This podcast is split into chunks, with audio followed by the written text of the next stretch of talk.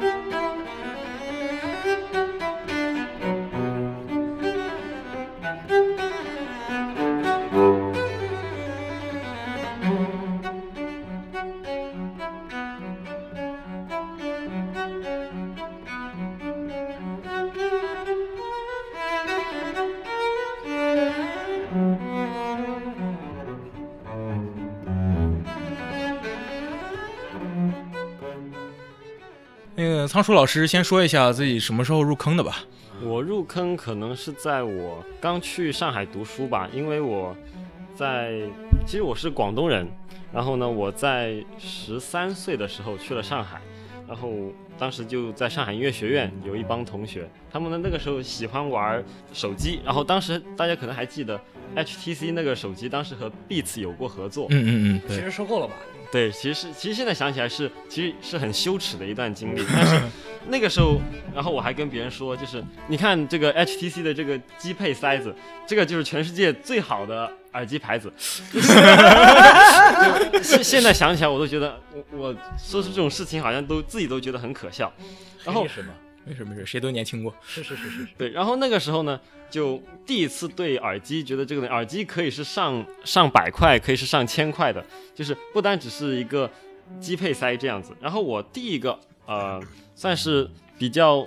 跟 HiFi 沾边的耳机，其实是那个 K 二四零 MK 二。那个时候可能就是为了能让电脑发出好一点的声音吧，我买了一块那个创新的声卡。然后呢，在京东上我也京东能提吗？没事没事没事事没事没事。然后在京东也一起买了一个 K 二四零 MK 二，但是那个耳机其实说实话我自己没有，就是说听过太多次，因为那个时候同期我还买过那个声汇那个 MH 六 A，和之前索尼克老师是一样的。然后那个音箱给我的感觉就是它好像各方面都吊打 K 二四零 MK 二，然后这里可能对那个 K 二四零的粉丝就可能感觉要打我。没问题，没问题，没问题，没问题。MK 二24这个是属 MK 二是属于骑士链那个非常尾端了。而且 K 二四零用户都非常宽容，嗯，然后其实，在那个之后呢，我有其实算是半退烧很长一段时间。那个时候我就开始，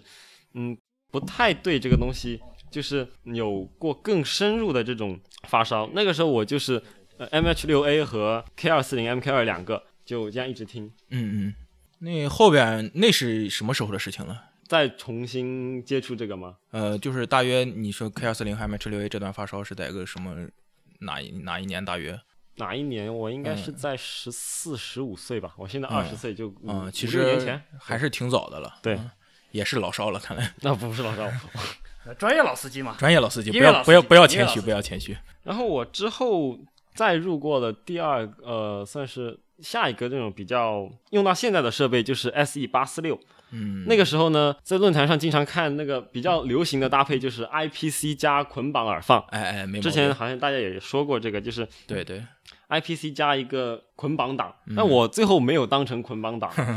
最后我是买了那个 D 一百，就是索尼大法专，啊因为那个时候大家哎觉得呃就是可能我是学专业的，嗯。呃当时想的很好，就说哎我可能会自己录一下自己听，嗯然后反映一些问题，嗯。但是虽然当时想的是很好，但几乎没有这么做过，不说 完全没有，但是几乎没有这么做过。因为其实当我练琴的时候，可能要反听一下自己的，我会用最最就是最廉价或者说最方便的方法，就是手机打开录音机啊，录一段，然后我都不会插耳机，我就直接用外放听嗯，这个东西就很像那个什么小霸王学习机拿来学习一样。啊，对。就听个响嘛，听个响，听个响。其实或者说可能买 D 一百和 S 一八四六是像。就会不会是向家里交代的一个借口，让让让我能买个这么个东西？对对，但是我真的用的话呢，还是用的最多的就是手机的嗯录音盒，因为其实我不要听有多好的音质，嗯。我主要是听自己的有没有有没有问题，有没有瑕疵，或者说嗯。我自己想要的东西我自己有没有做到。嗯。因为其实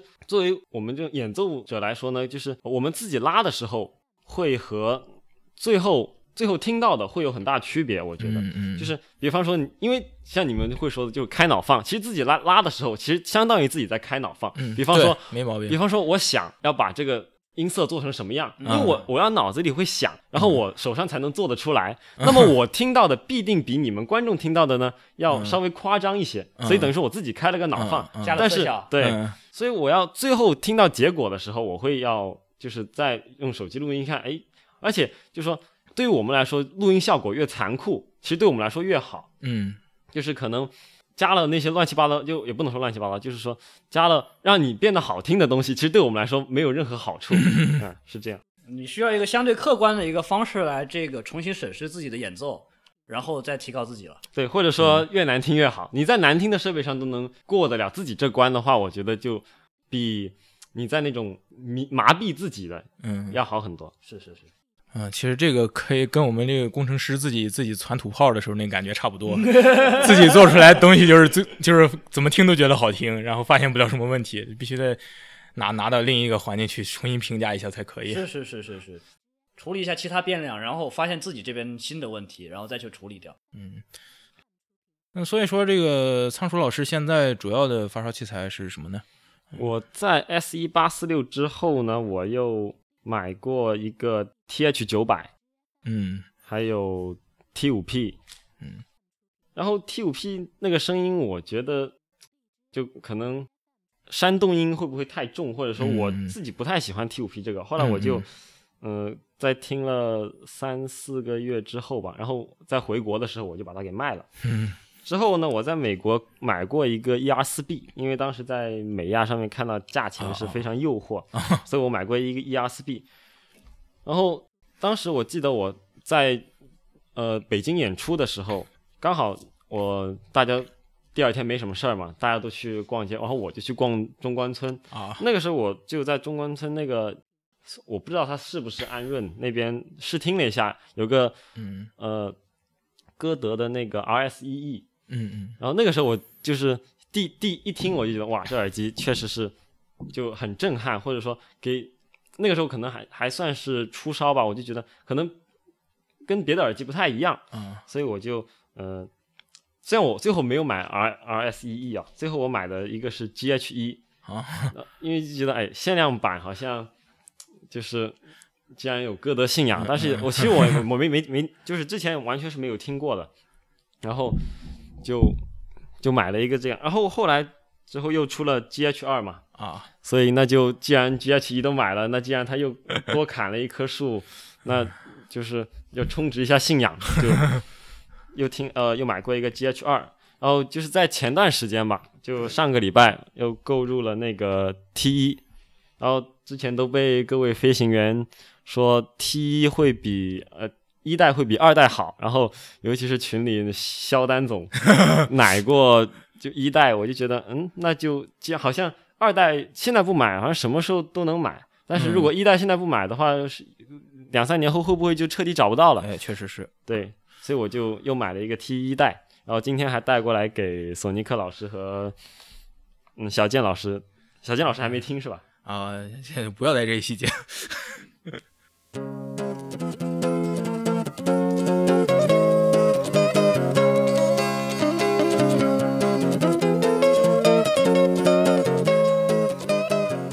触我们节目多长时间了呢？接触你们节目，我应该是在应该整整有一年多吧。嗯我记得是我在去美国留学之前，因为我现在开学才大二，等于我现在才去了一年。对对对，在就有一个很长的假期，当时考完考完学校，当时我有个半年的假期吧，然后那个时候就是在论坛上面，不是我也我也忘了是什么论坛，然后看到有人给你们打广告，不知道是不是你、是不是你们的人，有可能就是孟获总。估计应该是孟获总。应该是孟获。然后我想，哎，听一下，然后我听的第一期节目就是那个你们可能播放量最高的那个耳机到底要不要保，就是这这一期节目。然后当时一开始我还觉得这耳这个就是这个节目好像一开始没觉得有什么特别，但是好像越听下去就十分钟和五十分钟之后就好像有毒了，就中毒，哎然后就开始把你们所有的那个录录音都从头到尾听了一遍。我记得当时我呃去年走之前，好像最后听到的是那个要住在足球场里面聊声场啊啊那一期吧，所以好像三十多期吧。嗯，所以对等于说我把你们三十期节目从头到尾基本上都听了好几遍，到到现在就是我睡前的睡前的那个让自己好好睡前必备。对睡前必备然后必备对，然后我就会一直一直听那个，就听你们节目。但如果我听一期新的节目，可能就我会睡不着，就是因为我要，嗯尤其是听索尼克老师的老司机，就、啊 就我是根本睡不着，因为我要动脑筋。虽然我动脑筋，虽然我动脑筋也听不懂啊，但是我在就是还是抱着一个那个努力学习的嗯，学习，态度对，学习一个。然后听你们之前的那些我听过的节目呢，就会比较好睡，尤其是呃像那种没没什么特别主题的那种，然后我就听着就、啊就很容易就比较好睡。就跟相声似的。闲聊节目嘛，闲聊节目这个催眠作用是比较好的。行，这也是看来是咱们一个忠实的老听众了啊。其实大家听了刚才这个仓鼠老师这个发烧经历啊，可能呃大面上跟大部分发烧友还是差不多的，不过在专业角度上肯定还是有一些不同。那个具体到哪儿了，我嗯个人有个人体会吧。然后就是因为我们之前节目主要的嘉宾或者主播呢，大部分都是。可以，好过过一段音乐，啪啪啪啪啪，那那那，哎，过一段音乐，想想下边怎么说。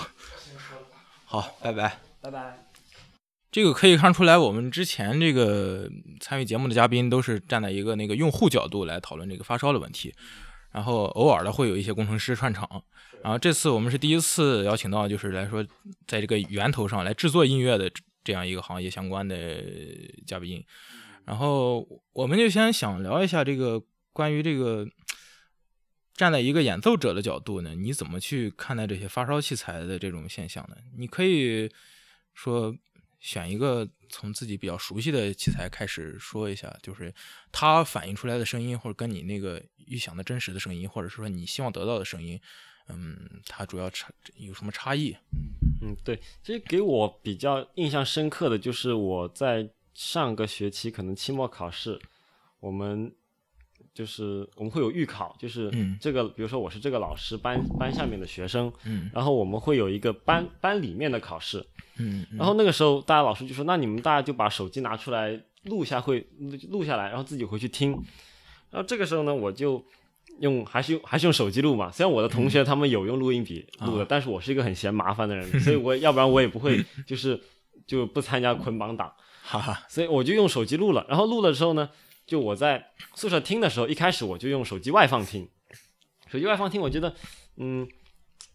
还还行吧。然后那个时候，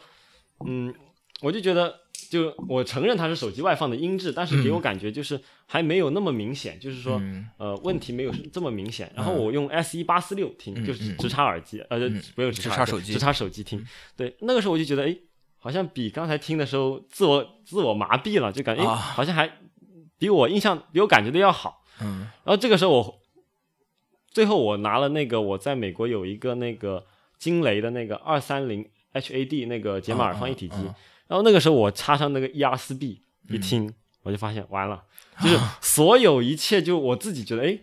所有开脑放的东西好像都都消失了，嗯嗯。然后那个时候我就感感觉，嗯，这个器材确实是，嗯，对于我们来说可能，呃，会比较好，嗯。就是我能知道我自己最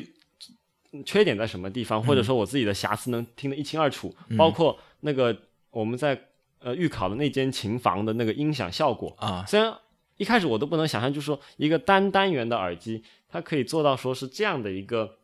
就我原来嗯。很、很早以前我还买过一个阿斯翠的一个单单元，但那个给我的留下印象不是特别好，所以那个时候很多人跟我说 E R 四 B 那个耳机很好，然后我就将信将疑。呃，太暴力了，太暴力这样了。太棒了将信将疑。然后后来我就直到就后来我说了，在那个美亚上面买了一个，之后我一听觉得哇，这耳机确实给我的感觉是那种雷厉风行的那种很那种声音，嗯然后对声音的反馈也很直白，嗯所以当我听完那个的时候，我就嗯自己还确实是就把自己打回原形，就感觉自己、啊嗯要重新回去闭关修炼的感觉。嗯嗯，所以说看来这个嗯 E R 四 B 的这个干干活神器是不名不虚传。呃，E R 四 B 这个东西，它本来说这个 B 的后缀是什么呢？B 是 binary 嘛，嗯，啊，是这么读吧？就反正是说是 binary 对。binary，它是说这个就是用来人头录音监听，但是你做语音监听啊，或者说这个听乐器的话，特别是这种你弦乐偏高，就总体来讲，弦乐这种东西，你听听监听的话，反应问题的这个水平也是比较高的，嗯非常残酷。嗯如果你前期录音没有什么大问题的话，就是比如说手机普通录，录完以后你该出的问题，一个本来有的问题，该暴露的都会给你暴露。嗯所以像仓鼠总他这种这样一个使用方法的话，我觉得算是一个比较合适的打开方式，嗯嗯嗯用来反思，用来审视自己的错误。嗯就感觉 E R 四 B 给我感觉就是它能够很清楚的听出来什么是你房间的混响，什么是你耳机自身加的混响。就像你用呃八四六或者说一些比较胡发的耳机，就是嗯你那个混响是一听就是你调音师后期加进去的，但是加特效 E R 四 B 你一听就知道是呃你你那个是有那个叫什么，是叫。厅堂感就有有一看就是有在房间里录的那个声音的感觉，就你一听这个混响是真实的，不管它是好还是不好，嗯但你能很清楚的知道这个混响是在什么地方。嗯，有照妖镜。对，到底是你自己拉出来的那个是自己拉出来的东西好听，还是房间好听？就是嗯很很明显。嗯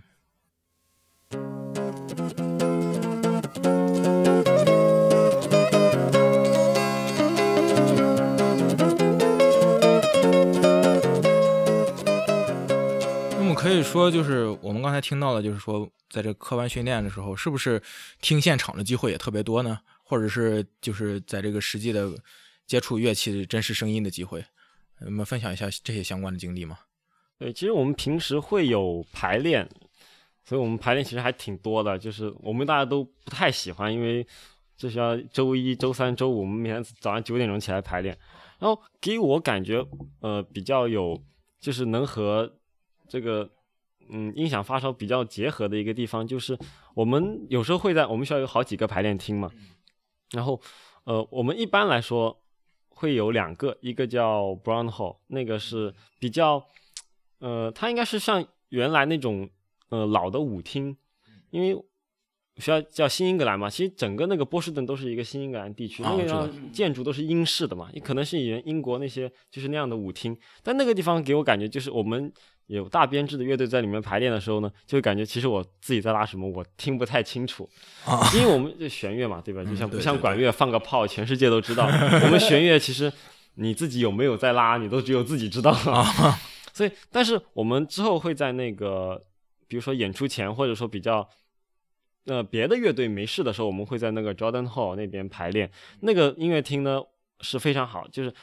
它号称啊，号称是就是全世界，嗯，音响最好的厅之一。但是那个厅呢，它不大，可能有两层楼，可能我不知道大概能容纳几百人。但是在那个厅给我的感觉就是，嗯，它的声场大，但是它很清楚，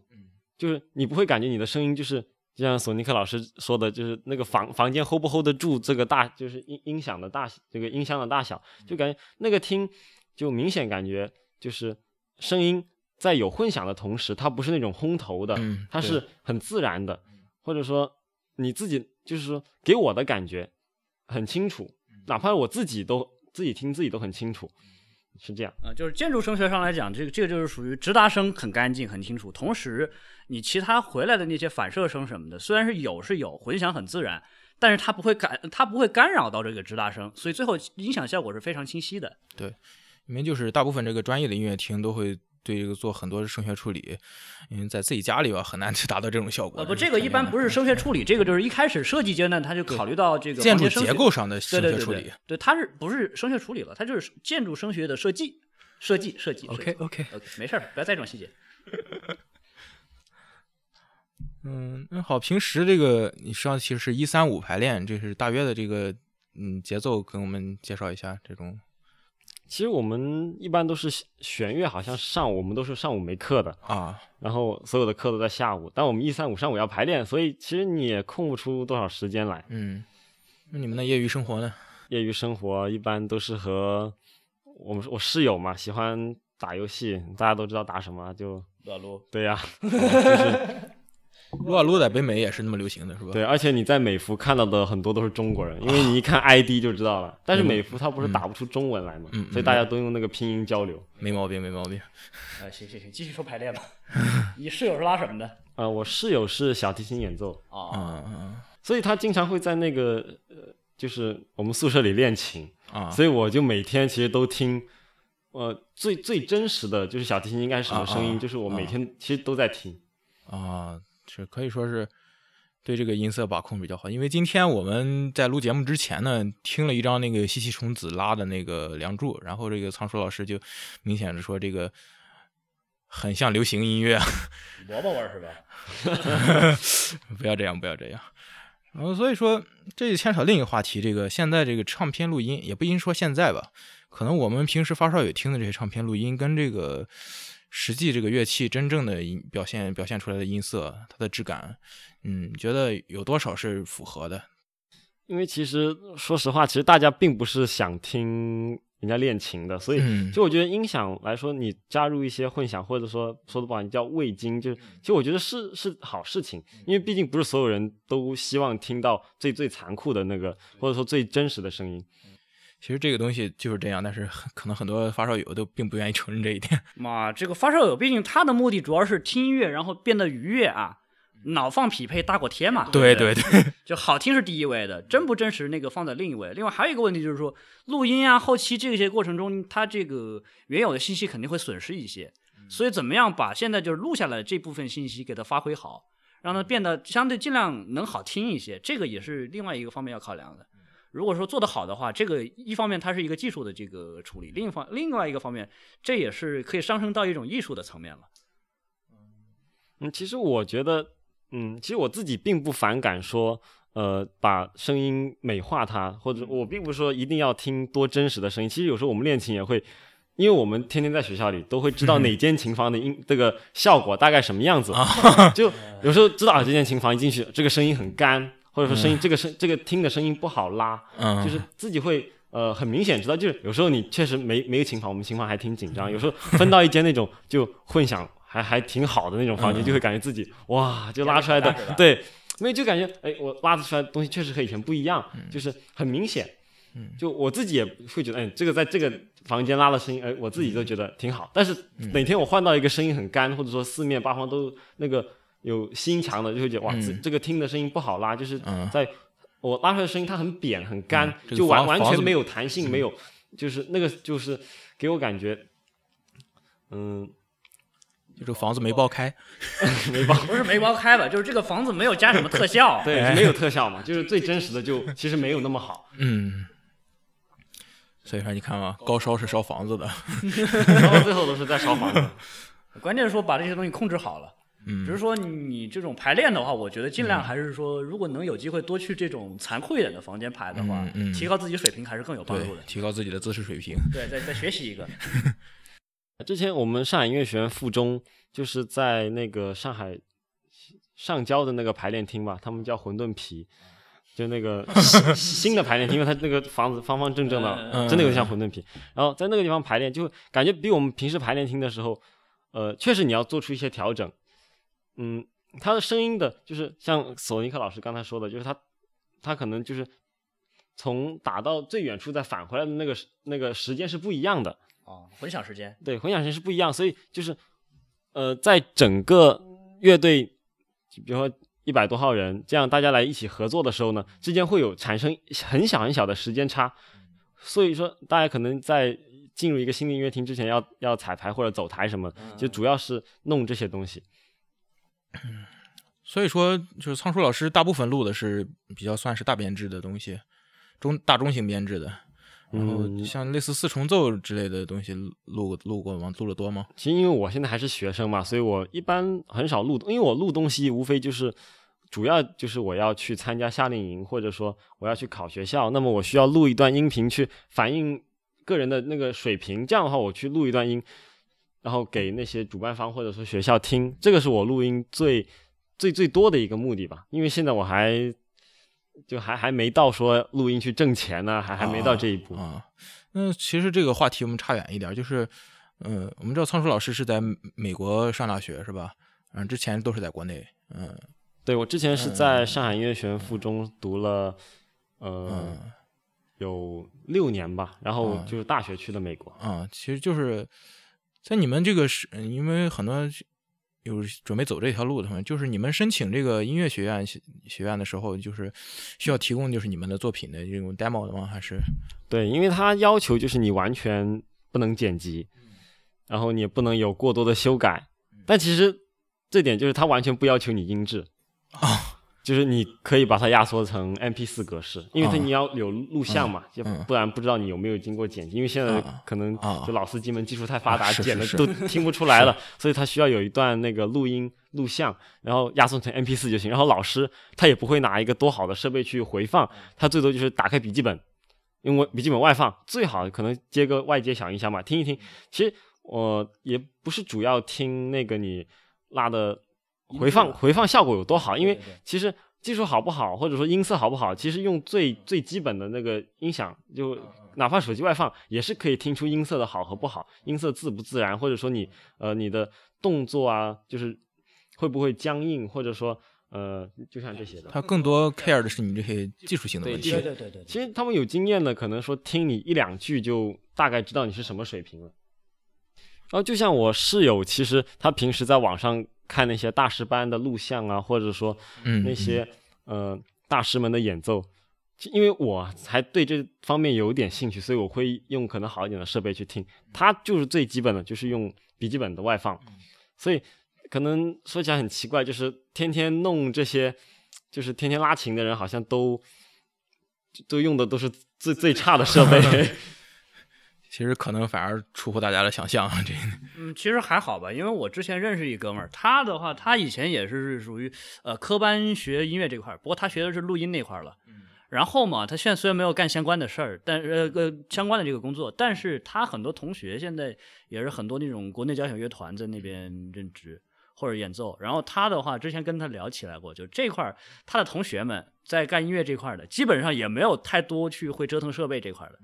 换句话说，就他们其实听这些基本信息量的东西、技术面的东西，确实是不需要特别好的设备的，不出怪声就好了。就我觉得，呃，用好的设备当然是能听出更更多的差别，更多的信息量，或者就是更，嗯，就像我说用 ERSB 确实能听出，用手机那外放听不出来。但是大家一般，因为你练琴已经很累了，就是或者说已经很烦了，你不会再想要，我要就是再掏出一个东西再接啊什么，就最方便的，或者说就是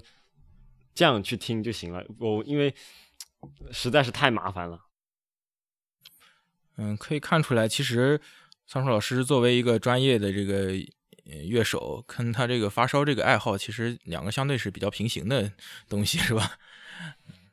对，其实这个爱好算是跟我自己专业来说最最接近的一个。嗯，是因为像平时我还去骑车啊，这些东西其实都完全没关系的。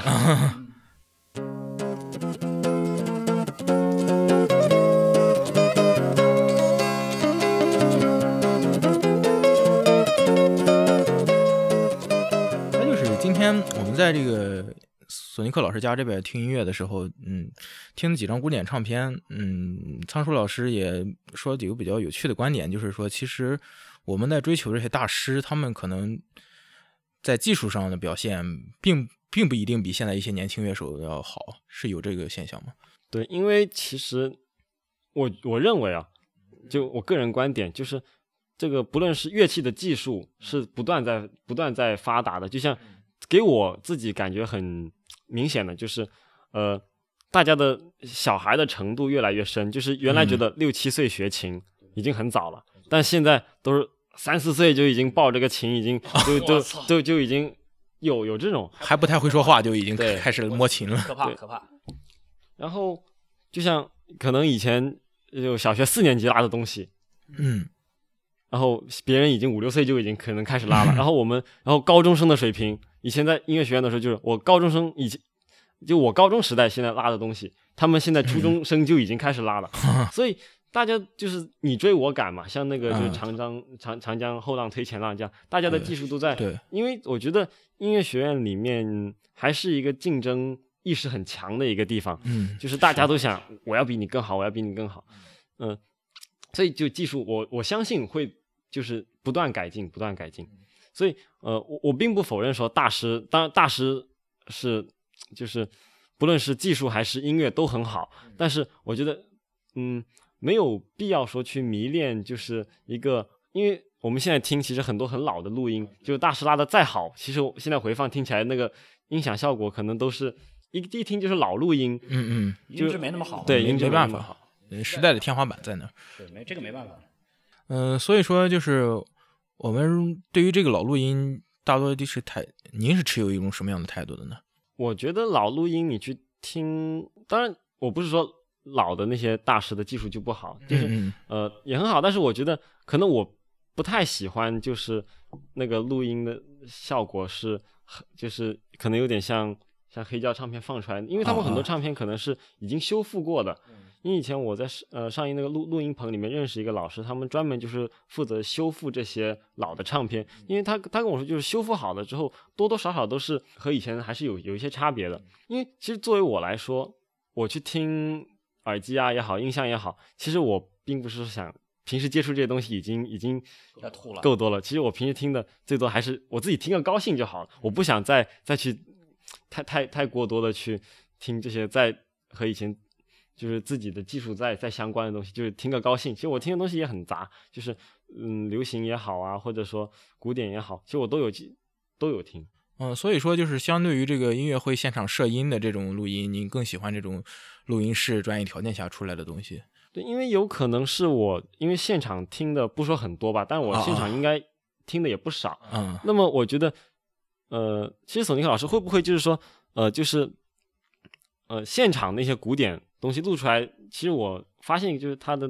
电频是不是都比较低啊？就是要现场肯定是电频会低一些的，因为要保证足够大的这个动态余量。嗯你普通一般状态录音电频搞低一点的话，你这个大动态场面一爆棚一起来，那这个声压这个这个电频你肯定要留一个余量，要不然你可能一开始录音电频就很高，那如果要爆棚电那个动态一起来的时候，那就完蛋，就直接爆掉了。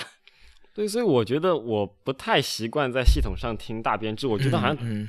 就怎么听都都和现场有有一点区别，所以我我不太喜欢在那个，所以我我这也不是说否认在拿系统听大编制的，就可能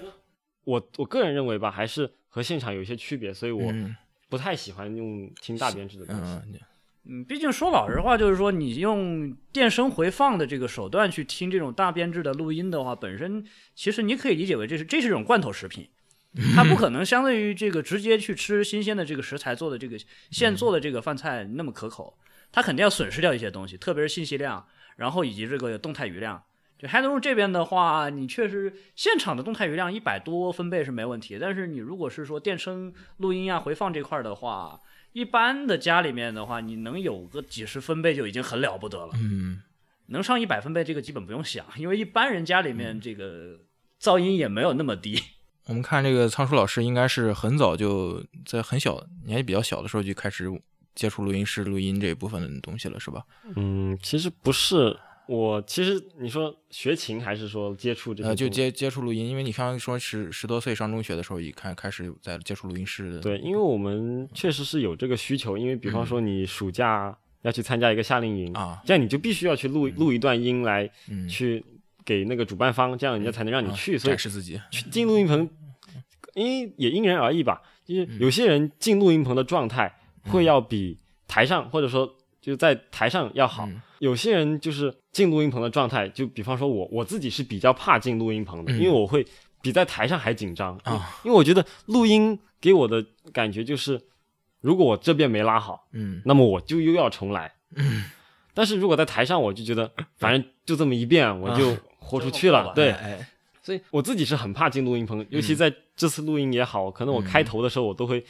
都会有一些紧张，还是还是很紧张。现在好点了吧？应该对，现在好很多。嗯这么早接触录音棚的话，应该也见过不少的这种专业的录音器材吧？对，因为我以前在上音那个大学部那边，他们叫做叫什么声学实验室那边，他们有一个号称是全模拟的调音台，啊，然后他们给我用的那个，因为我跟那边的老师还有点关系，所以他对我还挺好，因为他他也知道我喜欢这些东西，所以他老师会拿出来给我看。他那边有那个黑胶的刻录机，嗯嗯，然后有那个黑胶的转这个很盘，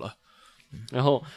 他还跟我说那个话筒什么十六万一支，我我也我也没看他什么牌子。啊，所以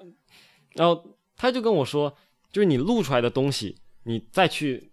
因为他们录音棚不是你录完之后出来可以听嘛，嗯嗯。然后其实我自己觉得还是差别差别很大的。他说你第一遍的时候会就是你先录一个差不多什么样子，然后你出来听之后，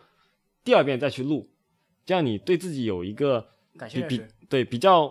嗯客观的一个客观的自己听自己一遍，然后第二遍再进去的时候，你就会知道呃这个麦克风到底是呃、嗯。大大差不多是什么声音，因为、啊，因为麦克风来说，我觉得每个麦之间的差别嗯，还是还都有自己的个性对的，，因为所以有时候我会觉得这个麦克风可能我不太喜欢，就是他把我的声音录的会，就说白了我。有可能是我自己拉的不好啊，嗯但是就是反正录出来我我不满意吧，就他会给我换一个麦克风。那么这个时候我觉得哎那还挺好的，然后我嗯再会继续往下录。嗯嗯呃，这个就有点像，就是有些玩这个耳机或者玩音箱的朋友，他就是会觉得有些这个音箱或者耳机的这个声音特性，这个声音走向不不太适合他的这个口味，差不多的一个意思了。不过就是主要还是目的不一样。嗯，对，呃，发烧友这个主要是为了欣赏，为了高兴。你这边说白了，其实类似于考试吧，录音考试。对所以对于我们来说，我最喜欢的就是有那种无限延长的地方，因为我那个时候啊如果不要求录像，我就可以剪。啊，因为像以前我不单只是录我自己的那个大呃大体型的录音了，嗯然后比如我们现在美国考试那边，它会有一个视唱练耳考试，视唱练耳考试就要求你，呃，你比如说你要唱一段东西，就是啊。用、就是就人声去唱，嗯。那么最好就是你，他不要求你唱的多好听，他要你唱的节奏准、音准。嗯。那么这个时候呢，其实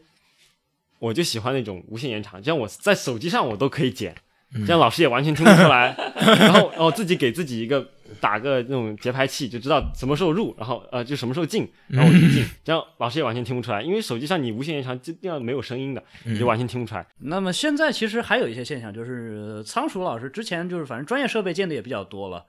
那么现在其实还有一种玩法了，像我这边今天过来听，我最近折腾了一些器材了。现在我整个系统信号链里面，大多数设不设备都是这种专业器材。然后我我们这边也认识不少朋友，他们家里面虽然也是玩音响，嗯或者玩耳机这些，但是大多数设备其实更多的它不是普通的这个民用 HiFi 设备，它其实就是专业设备，不过就是用来玩音响、玩 HiFi。你对这种现象你怎么看呢？嗯，其实我并没有说对那个 HiFi 器材或专业器材有什么特别的偏见。我觉得嗯嗯其实我自己用的那个算是湖人的那个 M 呃，就是叫什么 RS 零六啊，啊他们说是专业设备，但是其实我觉得只要声音我自己喜欢，其实无所谓它是专业的还是就是 HiFi，因为我觉得可能。专业的设备会不会就是接口会比较多，比较方便你 A B 对比啊，或者说来回切换？因为我们学校离那个大家都可能比较认识那个伯克利，就是比较流流行流行向的音乐学院，因为是是是我也有朋友在那边，就我就从小玩到大的死党也在那边读书，嗯嗯。就他们会折腾这个东西，就他们其实用的声卡，就学生们自己用的，其实好像也不是很贵吧，反正肯定没有发烧友们买那种动辄十、呃十万呐、二十多万那种。啊，没一般没那么贵，一般专业设备没那么贵。对，就几几百几百块钱美金，就嗯大家就觉得哎，都已经很好了。嗯，功能需求高于性能，所以，因为其实他们会更在意就是自己呃唱的好不好，或者说我自己拉的好不好。因为其实我觉得、呃，对于我来说最关键的还是呃拉好比那个录好要重要。对，是是还是要回归本源啊。是，说白了还是练自己这个这个技术活儿，哎，是，手上的功夫了。嗯。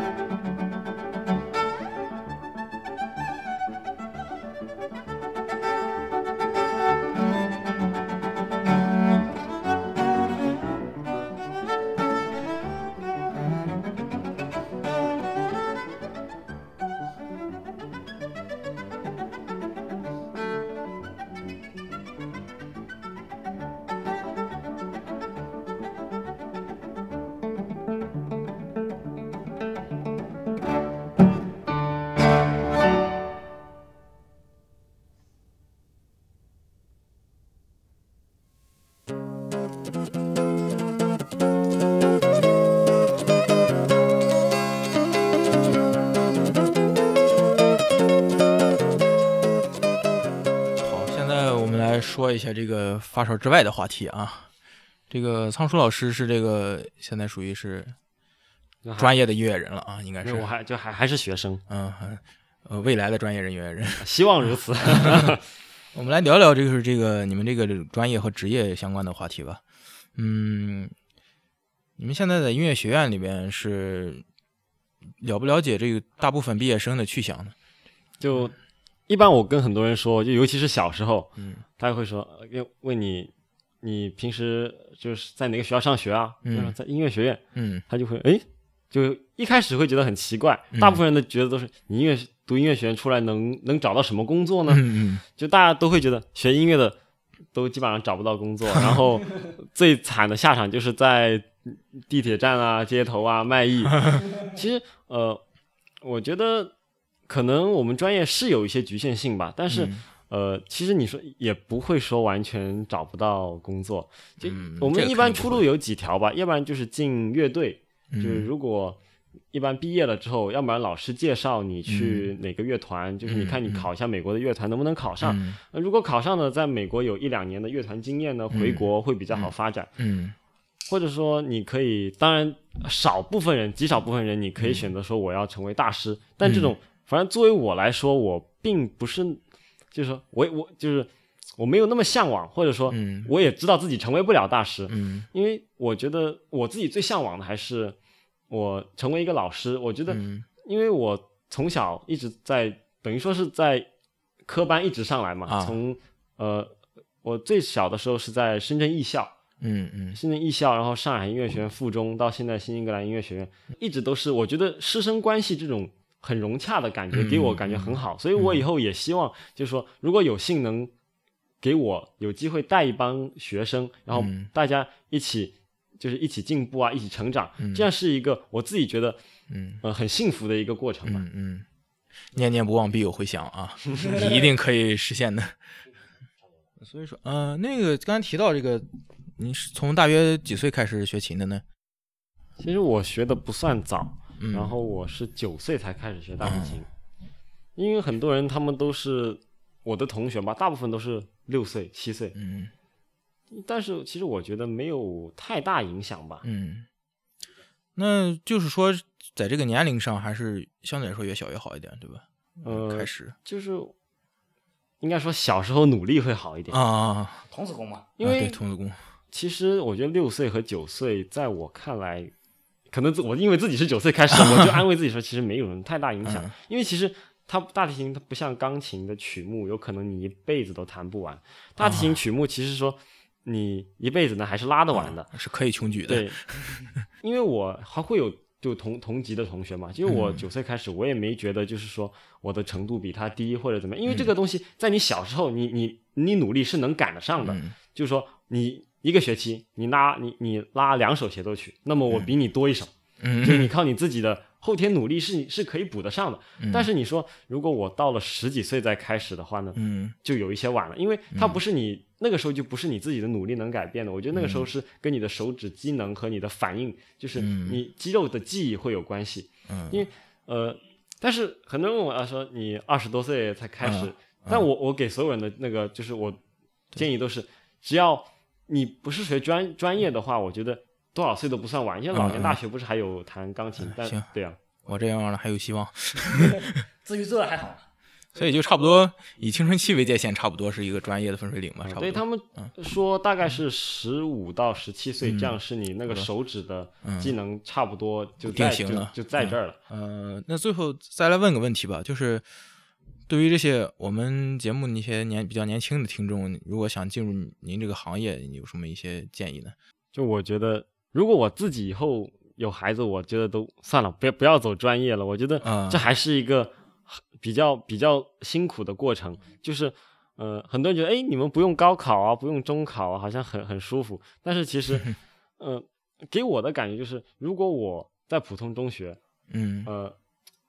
会会会比较轻松，因为你进了音乐学院之后，还是会比较有比较大的压力。因为其实我觉得读书对于我自己来说，读书读的好不好，好像和自尊心没什么关系。但是如果你在同样在音乐学院里面，大家你听我，我听你，大家在预考或者说大家在演奏会的时候，还是还是都会对自己的这个自尊心有很大的影响，所以你就会想要想要要好要好，所以这段这个其实我不算是那种很刻苦很刻苦，我身边认识，比方说我室友，就是我跟他也是一起去美国念书，嗯他基本上是没有童年的，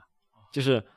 小时候就被父母逼着每天五个小时。六个小时，因为他们小提琴曲目会比较长，嗯尤其是钢琴更加辛苦。钢琴有可能一天练八到十个小时都是很正常的。但就算你付出了这么多努力之后，也是只有屈指可数的人可以成为大师，这要需要天时地利人和。所以我觉得，如果你是抱着一个，就是说我喜欢音乐，但我要了解它更多，所以我去学这个东西，我觉得完全可以。因为在你自己参与演奏了之后，你会对你的无论是听音观也好，或者说你对音乐的理解和欣赏，都都会有有有一定的帮助或者改进。嗯嗯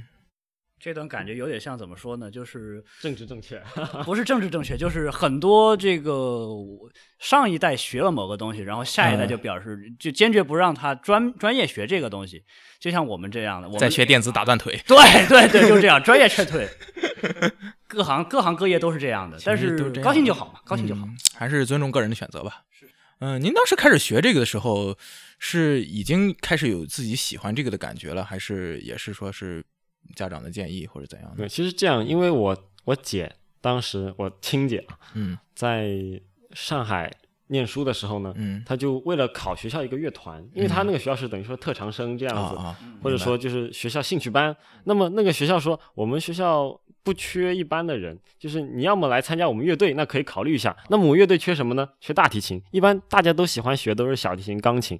因为大提琴大家不是那么喜欢，因为这个东西背的实在太累了。是是是，因为所有人，比方比我们学的更大的，像那个低音提琴，那么其实他们一般都背根弓子就可以了，那太轻巧了。那小提琴也是拎着就能跑，然后最辛苦的就是我们大提琴，你就你基本上是背着，就小时候你还没琴高，当然那个时候你用的是小大提琴，就对你还没你还没四你还没全尺寸的那个全尺寸的那个大提琴那么高，那个时候一直背着它，到现在你一也一直就是，他们都看哇，你背着这么大个东西你不累吗？但其实也不说完全不累吧，就是你背习惯了之后，你就会觉得，因为它本身也不是说特别重，它空心的嘛，就也不会说特别累。然后那个时候我姐就是说学了这个东西，为了考那个乐团嘛，然后最后她就学，学完之后呢，我家里就有了这么个东西，嗯然后我没事就因为小时候还是有好奇心的嘛，然后就没事去摸摸它，动动它。然后那个时候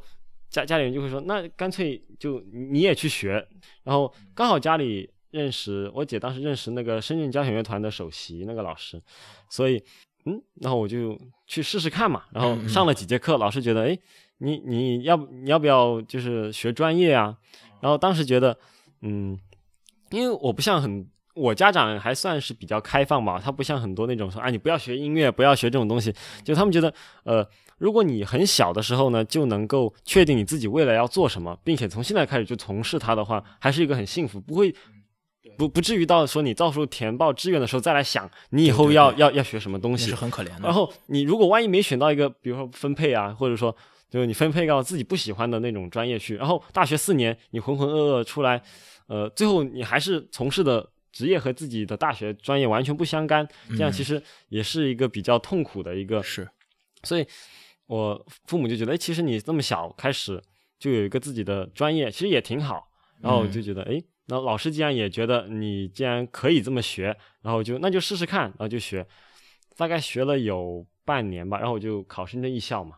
考深圳艺校，然后当时觉得深圳，呃，这个地方就是毕竟和上海比起来，还是上海的专家会更多一些，因嗯为当时从那个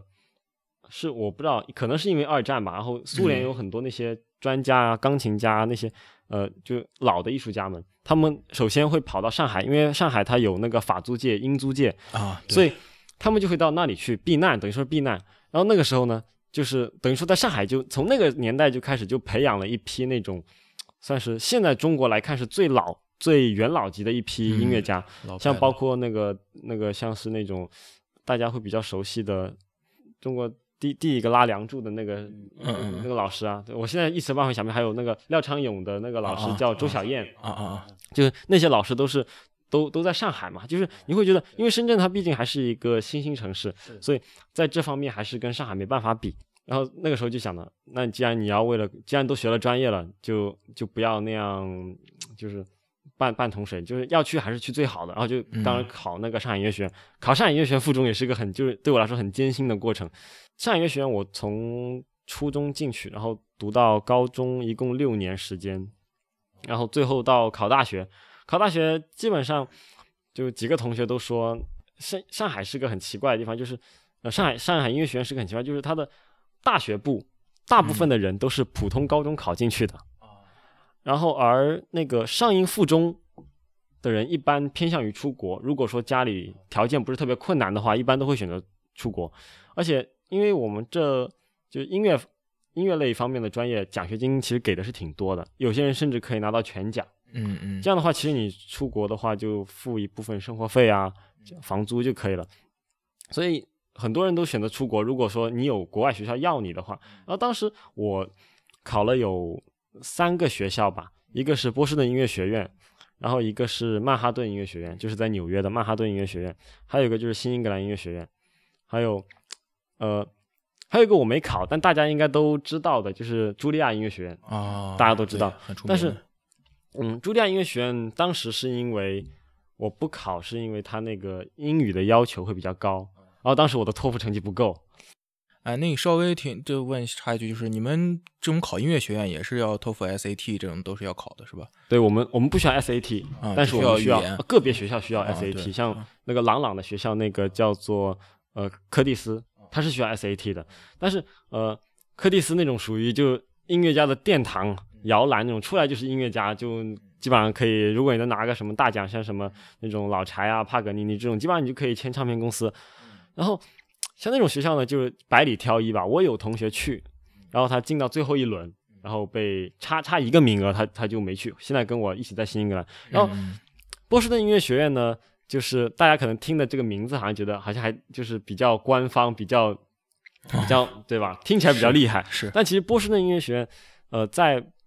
整个美国东部来说呢，算最三流的音乐学院，就不有点不太好听啊，就、就最最一般的吧。然后曼哈顿音乐学院呢，就是人比较中国人很多，啊，然后曼哈顿音乐学院也当然没有新英格兰那么好，因为新英格兰现在在全美的排名应该是在第第三还是第二，嗯。因为最好的一般就是柯蒂斯，然后茱莉亚和新英格兰。然后，但我个人觉得吧，我觉得就是新英格兰的弦乐这方面的专业会比茱莉亚要强一些。因为嗯其实嗯学校你不单只是看学校的名气，因为学校的排名它是根据那种就是一个一方面是你的校舍的质量，还有你的论文的质量，就是论文的采用量，对对。或者说你的学生的就是规模啊，或者老师的那种师资力量，就综合评判的。因为有些像曼哈顿，它最强的就是音乐工程系，就大家很多人觉得呃，就是录音师啊那种，都其实都是曼哈顿毕业的。然后茱莉亚最强的应该算是那种钢琴，它会比较强一点。然后还有一个也是很强的，就是呃罗彻斯特，罗彻斯特音乐学院，就是伊斯曼，我有同学在那边，就是他是也是钢琴，那边钢琴很强。但我觉得弦乐，就我能有幸进入新英格兰就是学习，我就是我自己也觉得很幸运的。嗯嗯，所以说整个看起来还是一个自己选择的，而且比较愉悦的过程。对，因为说实话，我没有那么努力，就没有那些一天八个小时、十个小时那种那种那么努力。嗯因为首先我自己可能就是没没有这个没有这么刻苦吧。嗯然后一方面就我觉得拉琴给我感觉就是还是快乐就好了。嗯，对，这样心态其实能走得更久。是是是，你们这种在美国读本科毕业的，他们大部分有去在读 master 或者是 PhD 这样的 graduate 的 program 吗？呃，会，就我自己也会要去读研究生，因为说实话，现在海归太多了，就是一你在街上一板砖砸下去，你有可能砸过的都是那个研究生。就是我自己会去读研究生，然后看情况吧。如果条件允许，或者说我自己觉得那个时候还没有一个更好的发展，我会选择读博士。嗯，那就你们在你现在了解的情况下，就是在这个乐乐器演奏这个方向呢，它在 undergraduate 和 graduate 它主要侧重点有什么不同？呃，如果是你是读本科的话呢，它会更要求你的基础，就基础的那个知识，比方说，呃，你的视唱练耳啊，还有你的音乐史啊，还有你对那些，嗯，就文化课会更重一些。